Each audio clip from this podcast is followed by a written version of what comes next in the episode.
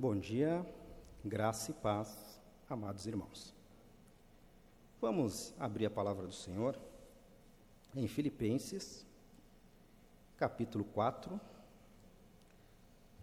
dos versos de 6 a 9. Filipenses, capítulo 4, de 6 a 9. Diz assim a palavra do Senhor. Não andeis ansiosos de coisa alguma. Em tudo, porém, sejam conhecidas diante de Deus as vossas petições, pela oração e pela súplica, com ações de graça. E a paz de Deus, que excede todo entendimento, guardará o vosso coração e a vossa mente em Cristo Jesus.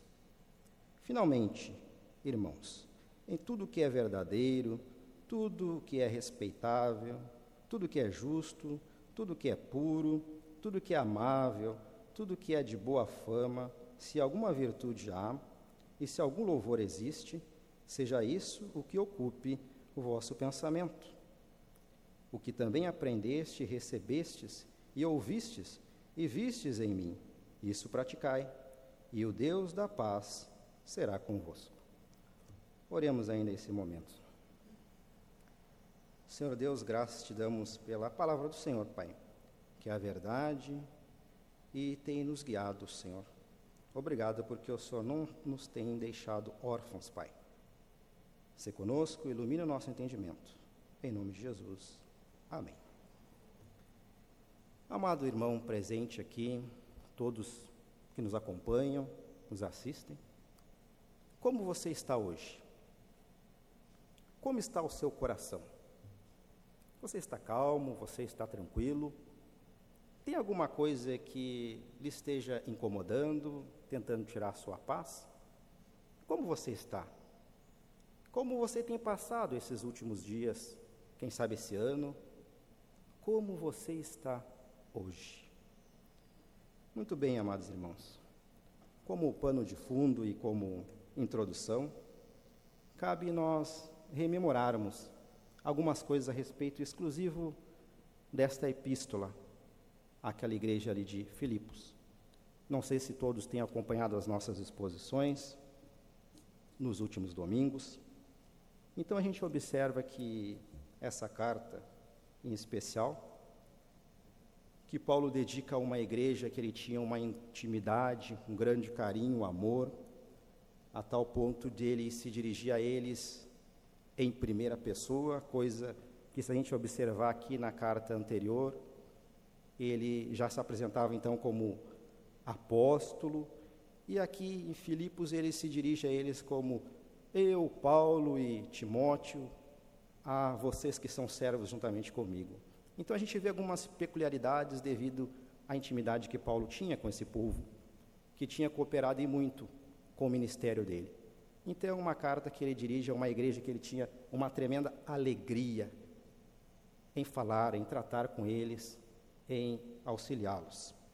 Mas uma coisa que nós não podemos deixar de observar aqui, que o contexto que Paulo escreve essa carta, ali por volta do ano 62, ele estava numa condição é, difícil, meus irmãos. Quem sabe ali de fato preso, estava preso, quem sabe numa cela fria, quem sabe ali saudoso, porque de fato ele estava com saudade do povo de Filipos. Quem sabe ele estava ali com a sua liberdade cerceada, de fato ele tinha tudo ali, meus irmãos, para estar tremendamente amargurado, triste, revoltado e, sobretudo, meus irmãos, ansioso. Sim, também pudera estava ali preso injustamente por causa de quê? Por causa do seu testemunho do Evangelho, do seu testemunho em Cristo. Então, de fato, ele estava injustiçado. Mas, diferentemente do que a gente observa nos dias atuais, nós observamos, meus irmãos, que muitas vezes as pessoas, por muito menos do que isso, abandonam a fé, muito menos do que isso, de fato, ficam tremendamente amarguradas, de fato, quem sabe, depressivas, ansiosas, apavoradas, com muito menos do que isso. Mas hoje nós vamos aprender um pouco como é que nós podemos lidar, em especial, com a ansiedade, porque esse é o nosso tema hoje, triunfando sobre a ansiedade. Pois bem, então ao contrário que a gente observa aqui, Paulo ele não se deixou sucumbir por aquela circunstância no momento, visto que ele já tinha passado por muitas coisas e como ele mesmo sempre dava monstras, ainda muitas coisas ele tinha por passar. Mas antes, pelo contrário, o que a gente vê que é característico aqui nessa carta é que ele tinha alegria. Ele exultava mesmo passando por tudo aquilo que ele estava passando. E essa alegria que ele tinha é a alegria do Senhor, que ninguém pode tirar, nem circunstância alguma. É essa a alegria que nos é proposta no Evangelho. É essa que é a alegria verdadeira, paz em meio à tempestade. A cada dia nós somos desafiados, meus irmãos, a dar provas da nossa fé. Essa carta é uma carta que Paulo então está escrevendo para esses amados irmãos para também ajudá-los nas tribulações, nas coisas que eles estavam enfrentando, mas também lembrar eles e colocar eles no devido lugar, para que eles pudessem saber quem eles eram em Cristo Jesus. E por isso eles deveriam ter, assim como Paulo dá exemplo, contentamento e alegria em todo o tempo. Então são coisas que a gente observa. Nos cultos anteriores, a gente vê que ele aborda esse tema da alegria e expressões como essa, alegrai-vos, outra vez, digo-vos, alegrai-vos, cerca de 16 vezes. E aqui, quando nós chegamos na nossa carta, o verso está nos falando, a palavra está nos dizendo, alegrai-vos, verso 10, alegrai-vos sobremaneira no Senhor, porque agora, uma vez mais, renovaste o meu favor a vosso cuidado. Verso 1 também, já no início do capítulo 4, ele fala isso. Portanto, meus irmãos amados, e muito saudosos, minha alegria e coroa, e assim ele vem, desde o capítulo 1 até aqui, o último capítulo dessa, o último é, capítulo dessa carta, a tônica é esse contentamento, amados irmãos. Muito bem. Então a gente observa que Paulo, assim como todos nós, certamente ele passou por períodos complicados, grandes desafios, contextos bem tenebrosos, por assim se dizer. A gente vê que a forma como surgiu essa própria igreja aqui de Filipos, se a gente olhar um pouco mais atrás, em Atos 16, fala que ali Paulo e Silas tinham algo planejado na mente deles. Olha, nós vamos para essa direção. Mas aqui a gente já eh, pode observar a soberania de Deus. Muitas vezes a gente está se planejando por alguma coisa que não sai como nós gostaríamos que saísse. Mas nem por isso Deus deixa de ser Deus. O próprio contexto fala que foi o Senhor mesmo que acabou por fim resistindo ali os seus servos, Paulo e Silas, mudando a direção deles e direcionando eles então passando para Macedônia, chegando então ao povo de Filipos. Então a gente observa como Deus age. Naquele momento, entre aspas, frustrou os planos de Paulo, seus companheiros, mas veja, aquilo tinha um propósito. Surgiu então naquela região tão carecente, então agora a igreja do Senhor ali, encontrando pessoas diversas, cada uma com a sua cultura, o seu modo, quem sabe o seu status social, encontrou ali Lídia, encontrou ali uma endemoniada, uma adivinha, encontrou ali um carcereiro, por fim atingindo então agora os oficiais. Então era a propósito de Deus aquilo ali. Mas a um primeiro momento, a forma como os servos de Deus enxergaram, opa, pô, peraí, não está dando nada certo, a gente está tentando ir para essa direção, mas a gente está acabando indo para essa. Então, com essas coisas nós temos que lidar, meus irmãos, porque isso demonstra que nós conhecemos ao Senhor, temos intimidade com o Senhor, confiamos no Senhor quando as coisas não saem como nós gostaríamos que elas saíssem. Muito bem, meus irmãos. Então a gente vê, a gente observa essas peculiaridades nessa carta, que mostram muito bem o contentamento de Paulo e que deve ser o nosso. Ao contrário dos dias atuais, as pessoas andam literalmente descontentes, meus irmãos. as pessoas andam apavoradas, as pessoas andam é, literalmente é, depressivas, ansiosas, inquietas. Por quê, meus irmãos? Porque, de fato, nós estamos num mundo tenebroso.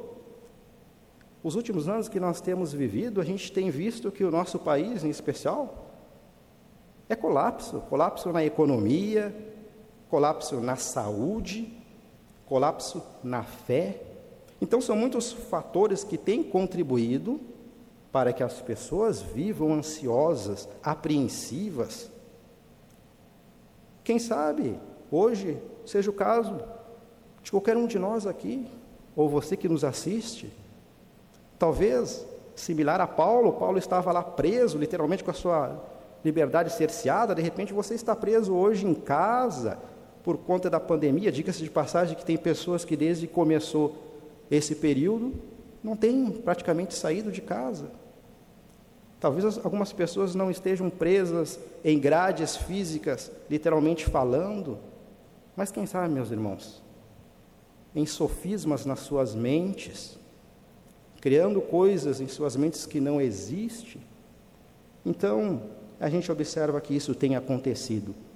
E pasmem, meus irmãos, os estudos têm demonstrado ao longo dos anos que o governo ele tem gastado muito dinheiro, meus irmãos, para tratar desses assuntos, desses transtornos relacionados à ansiedade e suas companheiras ou variações que vêm por aí. O governo tem gastado muito dinheiro, por quê? Porque essas coisas elas têm, ou seja, diretamente influenciado na capacidade das pessoas trabalharem, meus irmãos, na capacidade das pessoas se relacionarem de forma social.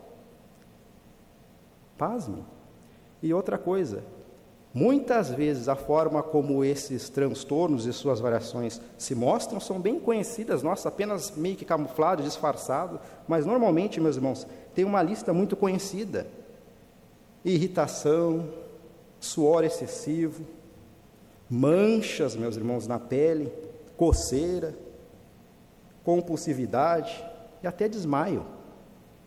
A medicina, ao longo dos anos, tem mapeado essas circunstâncias, essas formas de expressão que as pessoas têm demonstrado, dando alguns nomes, como síndromes, algumas como o toque, a TAG, que literalmente é um transtorno de ansiedade generalizada, no caso a própria ansiedade de fato.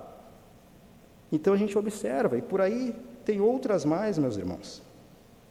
Síndrome do pânico, depressão, angústia, inquietação, estresse. Meus irmãos, são tantas coisas que influenciam o nosso dia a dia, são tantas coisas que influenciam a forma como nós nos relacionamos com as demais pessoas, inclusive com o Senhor. Porque muitas dessas coisas minam as nossas forças, Muitas dessas coisas de fato militam dia a dia conosco, tentando tirar nossa paz. E muitas pessoas desistem de muitos projetos quando dão vazão, quando baixam a guarda com relação a esses assuntos. Muito bem, meus irmãos, por isso nós devemos aprender a como nós vamos lidar com isso. Como é que nós vamos superar esse tipo de coisa? Como é que nós vamos triunfar sobre a ansiedade? Nada melhor do que a palavra do Senhor para nos guiar isso, nisso, meus irmãos, porque o mundo jaz no maligno. Em todo o tempo, meus irmãos, certamente nós vamos ter provações, tribulações, desafios, essas coisas não vão cessar.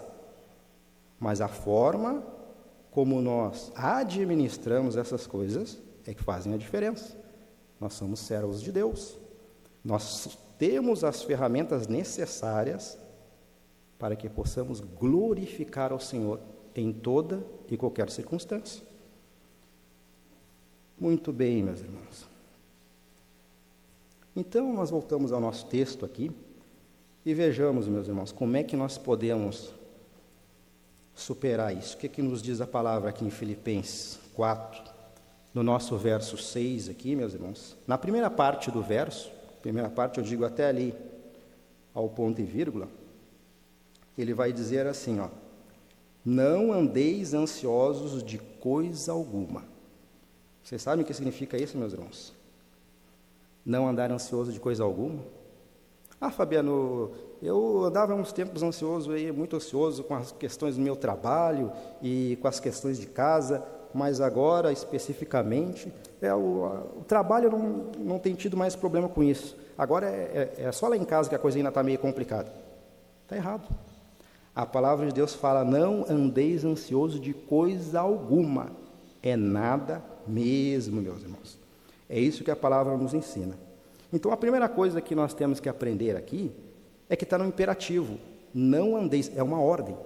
A transgressão dessa ordem é pecar. Então, quando nós andamos ansiosos, meus irmãos, nós estamos pecando, porque nós estamos desobedecendo. Quando nós andamos ansiosos, meus irmãos, nós estamos pecando, meus irmãos, porque ansiedade está relacionada com falta de confiança em Deus. Então, vejam bem, se eu começo a dar vazão, baixar a guarda para a ansiedade, certamente cada vez mais eu vou me ocupar com isso e me ocupar muito pouco com o Senhor, com as coisas de Deus, com a voz de Deus que é a sua palavra. Porque das duas uma, ou nós escutamos a palavra, a voz de Deus, ou nós escutamos, observamos, apreciamos as circunstâncias que nos rodeiam. Então, não devemos andar ansiosos, ou seja, não devemos andar inquietos, não devemos andar preocupados, ou seja, tentar se preocupar antecipadamente. O que, é isso, meus irmãos? Não é assim que deve ser. Se a gente observar lá em Mateus, capítulo 6, verso 25, o que, que o Senhor fala lá sobre a ansiedade, meus irmãos? Coisa essa que o Senhor já deu a dica, verso 25 e 34, ele diz assim: Por isso vos digo, não andeis ansiosos pela vossa vida, quanto que haveis de comer ou beber, nem pelo vosso corpo, quanto ao que haveis de vestir. Não é a vida mais do que o alimento e o corpo mais do que as vestes? E fechando no verso 34, ele nos diz assim: Portanto, não vos inquieteis o dia de amanhã, pois o amanhã trará os seus cuidados, basta ao dia o seu próprio mal. Então veja, a palavra está nos dizendo que nós não devemos nos inquietar, ou seja, estar ansiosos de coisa alguma, meus irmãos. Deus tem cuidado de nós, o nosso Deus soberano nos dá aquilo que precisamos. O fato é que muitas pessoas aumentam a sua ansiedade porque projetam muitas coisas que vão lhes trazer dor de cabeça. Alguns querem dar o, dar o passo maior do que a perna, ou seja, se metem em grandes confusões e ficam ansiosos. Mas, via de regra, a palavra de Deus nos fala que nós não devemos andar ansiosos. Nós devemos confiar no Senhor. Então, as circunstâncias imediatas, irmãos, elas não devem determinar, é o que a palavra está nos falando aqui, elas não devem determinar, meus irmãos, a nossa atitude para com a vida. Quando nós agimos dessa forma, olhando muito para as circunstâncias, literalmente, essa desobediência ela vai chegar a ser como que uma idolatria, meus irmãos. Sim, porque nós vamos estar olhando para as coisas do mundo, nós vamos estar imitando os inimigos da cruz. É isso que ele ainda fala um pouquinho antes aqui, no capítulo 3 aqui, no verso 19, quando ele fala assim, ó, Filipenses aqui 3, 19, ele fala, o destino deles é a perdição, o Deus deles é o ventre, e a glória deles está na sua infâmia, visto que só se preocupam com as coisas terrenas. Isso, meus irmãos, é idolatria, meus irmãos. Então nós temos que tomar cuidado com isso. Hoje, sim, existem muitas circunstâncias que estão aí para tentar nos tirar paz. Nós estamos enfrentando uma crise mundial na saúde. Está aí essa doença, está aí o coronavírus, é certo, meus irmãos, que nós temos que ser prudentes, nós temos que seguir os protocolos, temos que seguir o distanciamento, estarmos aí com o nosso álcool, a nossa máscara, é verdade, mas nós não devemos ficar apavorados, meus irmãos, não devemos ficar ansiosos, não vai adiantar de nada, não podemos acrescentar um covo da nossa estatura. Temos que sim confiar no Senhor, isto sim, mas andar ansioso não vai ajudar de nada, meus irmãos. E até porque, meus irmãos, o que nós temos que ter cuidado de fato e nos preocuparmos é com o pecado, é com a nossa vida espiritual. Isso, diga-se de passagem, que a palavra nos mostra que a doença maior nós já fomos vacinados, meus irmãos. Com a palavra do Senhor, com a vida em Cristo Jesus. Ou seja, do mal maior nós já fomos libertos, estamos imunes à morte, meus irmãos. Que morte? A morte espiritual. Essa, em Cristo Jesus, nós já estamos vacinados, imunizados, não temporalmente, como as doenças aqui da terra, mas para toda uma eternidade. Então, isso deve nos é, guiar como uma confiança maior no Senhor. Pense nisso.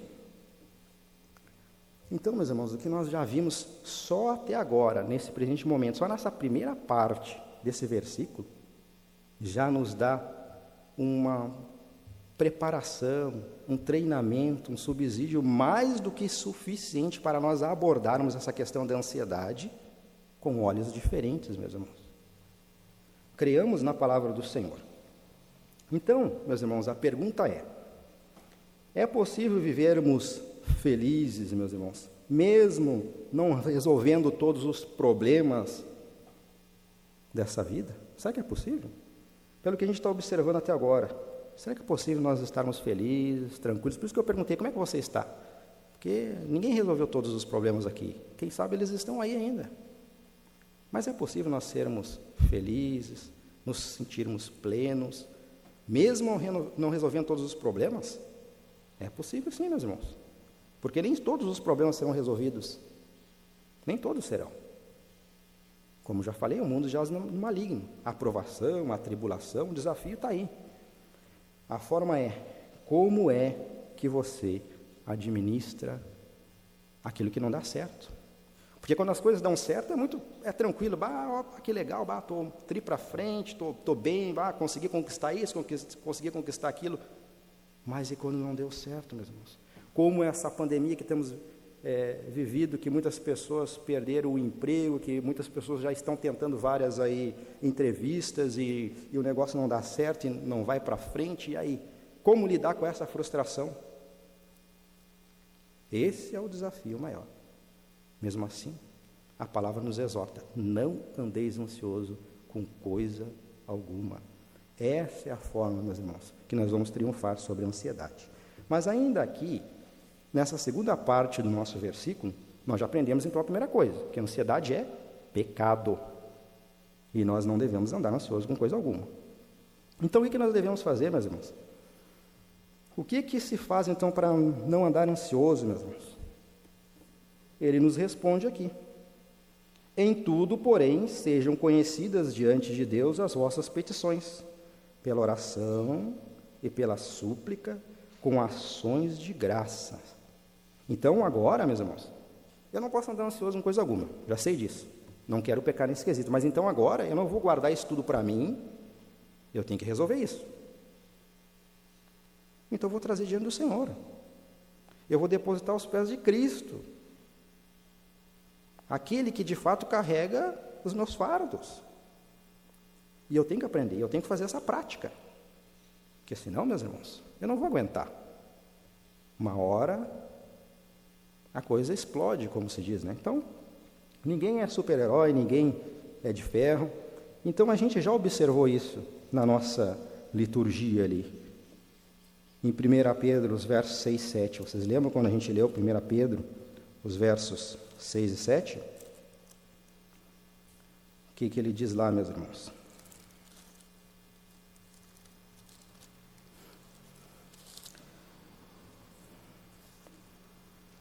Está nos ensinando, meus irmãos, está nos ensinando que nós de fato devemos confiar no Senhor. Capítulo 5, meus irmãos, os versos 6 e 7. Nós temos que estar orando, nos humilhando. Nós temos que estar trazendo diante daquele que pode resolver, senão não adianta. Humilhai-vos, portanto, sob a poderosa mão de Deus, para que ele em tempo oportuno vos exalte, lançando sobre ele toda a vossa ansiedade porque Ele tem cuidado de vós. Essa deve ser a nossa atitude. Confessar.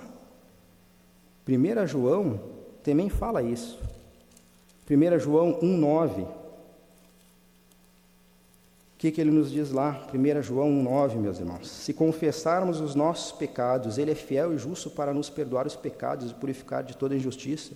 Poderíamos ler aqui: se confessarmos diante do Senhor todas as nossas ansiedades, todas as nossas inquietações, preocupações, porque se isso é pecado, nós temos que confessar diante do Senhor para abandonarmos, para termos forças, capacitação suficiente, meus irmãos, para resolvermos isso. E não adianta a gente tentar ficar escondendo, porque diante do Senhor, meus irmãos, não há nada em oculto que não venha a ser revelado. Aquilo que nós temos dificuldade, nós temos que pedir ajuda, socorro, Senhor. O Senhor conhece meu coração, antes da palavra me chegar à boca, o Senhor conhece, mas eu estou confessando aqui pontualmente, Senhor, eu tenho andado preocupado com isso, com isso, com isso, com isso e com isso. Eu tenho andado ansioso com todas essas coisas, Senhor.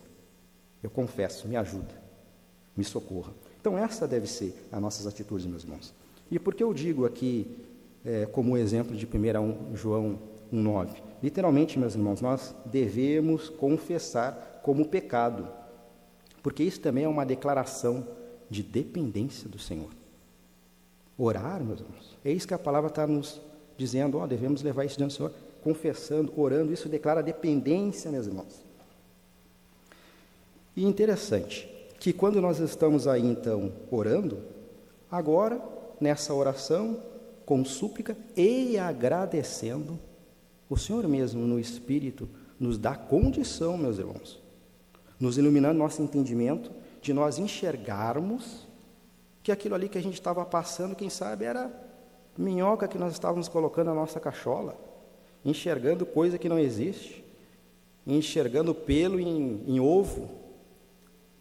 Ou seja, meus irmãos, é isso que a palavra nos fala. Então, aí, quando eu estou orando e, e, agradecendo a Deus, eu, por fim, eu vou estar orando já agradecendo da seguinte forma: Senhor, obrigado, Pai, porque é, isso que eu estava passando aqui não tinha nada a ver com o que eu estava pensando, me perdoa, porque o Senhor já tem me libertado, porque eu já estava me tornando até um idólatra, porque eu estava criando um monstro. Isso é idolatria, é pecado. Porque eu começo a olhar para uma coisa e fazer essa coisa maior do que o Senhor. Isso é idolatria. Quando eu começo a fazer aquela coisa se tornar um monstro gigante, eu estou olhando para aquilo, focando naquilo, eu estou desviando do Senhor. A glória que era para mim dar ao Senhor, eu estou dando aquilo, porque eu estou idolatrando aquilo ali. Então a ansiedade faz isso, meus irmãos. Me torna um idólatra. A ansiedade é como aquelas coisas que Deus detesta, como a adivinhação. Porque quando nós estamos muito ansiosos, nós vamos nos tornar como alguém que quer adivinhar, fica pensando coisa que não existe. Ah, mas eu acho que aquele lá falou, não passou e não me, não, não me cumprimentou porque não vai com a minha cara. Ah, ah, eu começo a ter essas paranoias.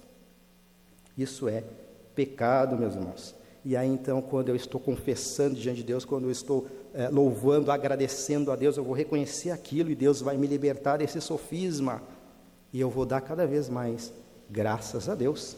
É por isso que ele fala ali no finalzinho, com súplica, né? com ações de graças, em todo o tempo, meus irmãos. Então, a gente deve prestar atenção nisso. E vejam, esses são todos os exemplos que Cristo está dando para nós a cada dia. E Paulo aqui, de uma forma amorosa, estava falando por esses irmãos, porque ele já tinha passado por isso, tinha muitas coisas que ele ainda estava passando, e ele estava falando que essa deveria ser a atitude deles, como servos de Deus, ou seja, ações de graças. Muito bem, meus irmãos. E a gente observa então aqui na sequência, no verso 7, ele vai nos dizer a seguinte coisa: E a paz de Deus, que excede todo entendimento, guardará o vosso coração e a vossa mente em Cristo Jesus. Então, meus irmãos, se a gente observa essa sequência, ela já é uma pré-conclusão. Por quê? Ela quer nos dizer ali, ou seja, você quer saber como é que a gente triunfa sobre a ansiedade? Nós já observamos isso, de duas formas. Quais são essas formas? Temos visto até agora, meus irmãos, que ela é pecado. Então, a primeira coisa, eu quero ter essa paz aqui que está falando. Como é que eu vou ter essa paz aqui que é esse entendimento? Triunfando sobre a ansiedade. De que forma?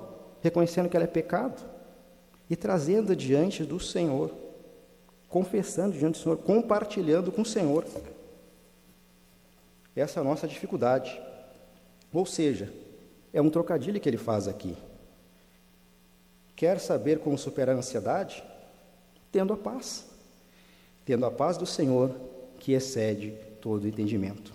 E isso nós fazemos, fazemos reconhecendo que é pecado, compartilhando com o Senhor.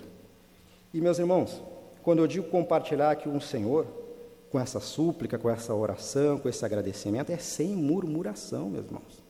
É sem murmurar. Ou seja, observando as coisas pelo prisma correto,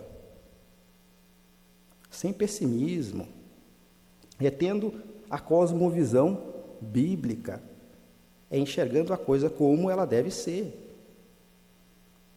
Agindo dessa forma, meus irmãos, certamente eu vou ter essa paz que vai guardar os nossos corações, que vai nos inundar o nosso coração e vai guardar a nossa mente em Cristo Jesus para que outras coisas não entrem.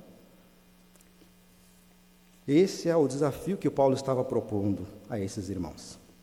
E você, meu, meu irmão, minha irmã? Você tem conversado com Deus? Você tem investido tempo falando com o Pai?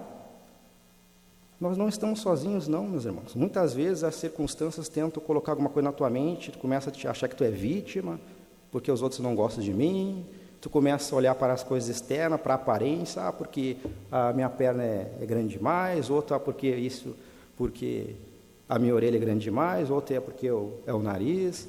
Então, quando as pessoas estão ansiosas, não estão contentes em momento algum, quando não há um problema no pé, é na cabeça. Sempre vai ter um problema, porque o que nos é proposto, os desafios, é que sempre vão ter oportunidade para as pessoas estarem ansiosas, meus irmãos. Aquele que está solteiro está ansioso porque quer casar. Né? Aí casa, aquele que casou está ansioso porque quer ter filho. Aí tem filho, aquele ele fica ansioso porque logo os meninos vão chegar à idade aí de ir para a escola. Então, sempre haverão oportunidades para que as pessoas andem ansiosas. E não deve ser assim a nossa atitude. Então, meus irmãos, é isso que a palavra de Deus tem nos mostrado. Por isso devemos conhecer a verdade. João 8,32 vai nos falar: E conhecereis a verdade, e a verdade vos libertará. Mas a gente chega aqui no nosso terceiro ponto, o verso 8, se encaminhando para o final. E ele diz o seguinte, meus irmãos: Finalmente, irmãos, tudo que é verdadeiro, tudo que é respeitável, tudo que é justo, tudo que é puro, tudo que é amável, tudo que é de boa fama, se alguma virtude há, se algum louvor existe, seja isso que ocupe o vosso coração. Então aqui nós já temos uma dica, meus irmãos, dos filtros que a palavra nos dá. Aquilo que de fato nós devemos ocupar nossa mente. Então, se a gente ficar ocupando nossa mente com coisas que não agradam ao Senhor, que não nos edificam, vai ser muito fácil você continuar ansioso se você só ficar olhando programas de TV que não edificam, que estão que só sai sangue ali da tela da televisão. Se você ficar na internet só com coisas que não edificam, escutando coisas que não edificam, vai ser complicado, tu vai ficar ansioso. Porque são diversas são as formas que você insere dados aqui na sua cabeça. Ou é pelos seus olhos, ou é pelo seu ouvido, ou pelo que você fala, porque muitas vezes você escuta e repete, escuta e repete. Você acaba memorizando aquilo que não é para memorizar. Mas nós temos que ficar na palavra de Deus. Então, aqui ele, na verdade, ele está nos ensinando, meus irmãos, o que pensar e por que pensar. É isso que ele fala. Então, ou seja, não fique dando atenção escutando aquilo que não edifica. Dessa forma, nós vamos poder triunfar sobre a ansiedade. Os filtros estão aqui, meus irmãos. São, se você observar que são oito filtros da forma como nós podemos santificar o nosso pensamento. Mas ele não para aí, meus irmãos. Agora, por último, o verso 9, ele fala assim: O que também aprendeste e recebestes e ouvistes e vistes em mim, isso praticai e o Deus da paz será convosco. Muito bem, meus irmãos. A gente vê essa estrutura aqui que Paulo fala. Em um primeiro momento, a gente vê a estrutura que vai até o verso 7. É a estrutura que ele mostra que, vencendo a ansiedade, reconhecendo que ela é pecado, compartilhando com o Senhor, nós encontramos a paz de Deus. Versículo 7. E agora, nos versos 8 e 9, ele vai me dizer que se eu levar o meu pensamento cativo, ou seja, santificado em todo o tempo, mantendo o meu pensamento santificado no Senhor em todo o tempo e colocando em prática tudo aquilo que a palavra de Deus tem nos ensinado, é isso que Paulo falava de forma íntima com eles: olha, o que vocês têm ouvido, visto de mim, pratiquem isso. E agora, vocês não vão ter simplesmente a paz, claro que esse é o entendimento, mas não apenas a paz temporal, meus irmãos, vocês vão ter o Deus da paz. Então, meus irmãos, isso é algo magnífico, meus irmãos, porque se nós colocarmos em prática e não sermos operosos ouvintes, como fala em Tiago, nós vamos ter agora a nossa mente cativa em todo o tempo a Cristo Jesus. Um pensamento santificado. Deus nos quer que tenhamos com Ele uma comunhão mais profunda, meus irmãos, para que a gente possa desfrutar de uma vida em abundância, triunfando sobre a ansiedade. Esse é o desafio, é esse que Paulo passou para os seus amados irmãos ali em Filipe.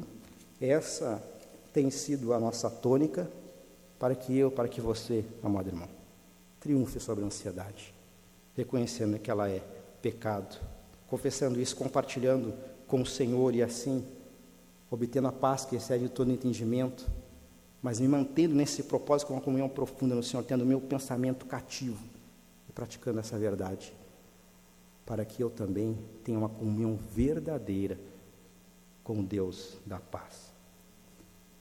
Que o Senhor, pois, em Cristo, nos abençoe.